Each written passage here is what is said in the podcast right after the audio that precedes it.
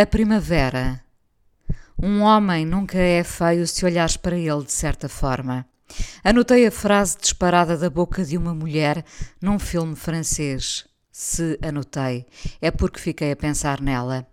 Temos de pensar sobre as palavras todas, ou então não tínhamos aprendido a ordená-las.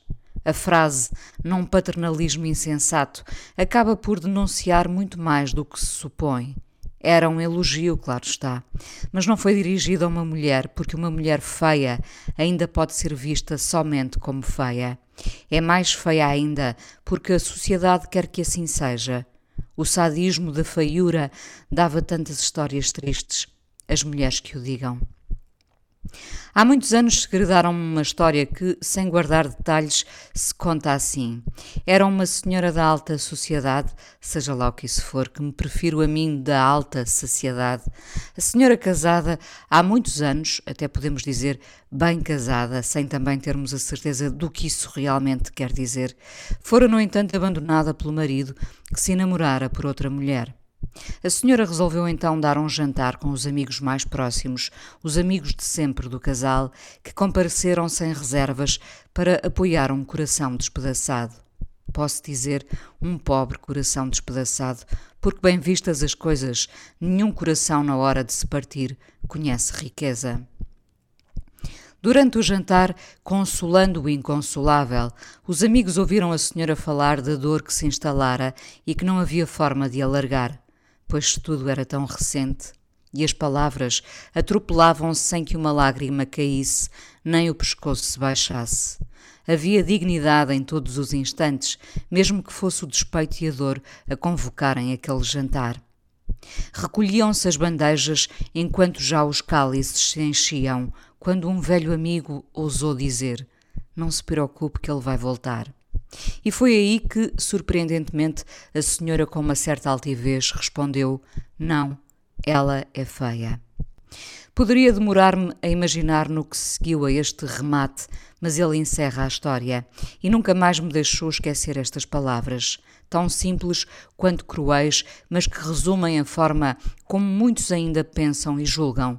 A mulher, a nova mulher, era feia e isso então só poderia querer dizer que o pobre homem estava realmente apaixonado. Não era um devaneio, muito menos um troféu. Era ficar preso a alguém cujos atributos estariam para além do que se via. A forma como castigamos a beleza das mulheres e enaltecemos a dos homens continua a ser uma história antiga que se conta ainda da mesma maneira. Um homem nunca é feio se olharmos para ele de certa forma, e uma mulher. Todos os ângulos a condenam.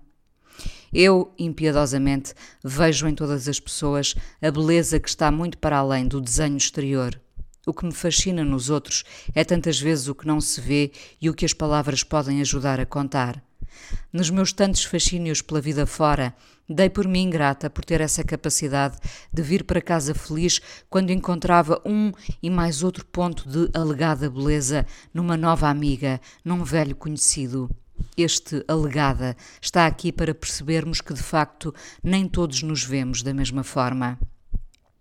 Uma noite, um namorado apresentava-me feliz a desconhecidos e dizia: Ela é tão bonita, não é? E eu via na cara dos outros uma busca rápida para encontrar essa beleza imediata, mas que nem sempre está lá. Essa mesma que nos faz querer ver mais e outra vez. Essa a que pode demorar e depois se torna irreversível. Voltemos ao início. Homens e mulheres nunca são feios se olharmos para eles de certa forma, da forma que quisermos. E se quisermos vê-los feios e amá-los sobre todas as coisas, é isso mesmo que faremos. Livremos-nos de justificar opções tão redutoras. Ninguém é só feio ou somente bonito. Somos todos muito mais do que isso. Haja vontade na descoberta. Podemos ir tão fundo nesse fascínio, sobretudo se não aniquilarmos o processo, desistindo em semanas. Vou ser justa com o filme. A dada altura, um homem dizia a uma mulher: A tua cara lembra-me a primavera. Guardemos a estação para quem temos pela frente. Na forma como vemos quem queremos está esse eterno recomeço.